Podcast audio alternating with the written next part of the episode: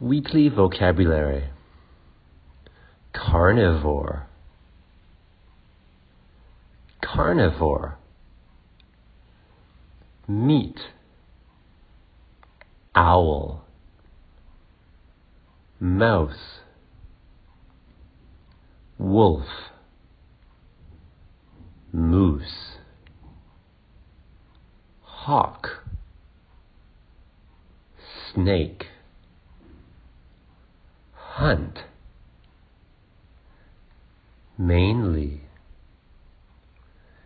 what do carnivores eat? They eat meat. Can you name an animal that is a carnivore? Yes a wolf is a carnivore what do owls eat?